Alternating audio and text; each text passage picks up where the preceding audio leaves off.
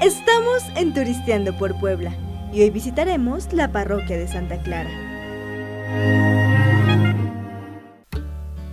Fue fundada bajo el patronato de doña Isabel de Villanueva Guzmán, quien donó 40 mil pesos y cedió las casas en las que habitó Antonio de Villabeltrán para el convento.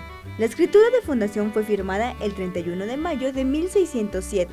Sirvió de iglesia una pieza baja, hasta que se construyó un templo que fue consagrado en 1642. En 1667, tras un fuerte terremoto, fue necesario construirle unos contrafuertes en el muro que da a la calle.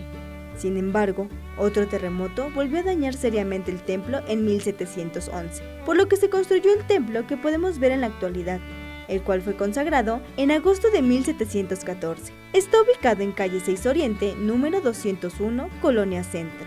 La iglesia es de una sola nave, con una cúpula de semisfera revestida de azulejos, sin tambor y con cuatro nervios al exterior. La portada se corresponde con la primera iglesia, ya que es un estilo herreriano muy puro.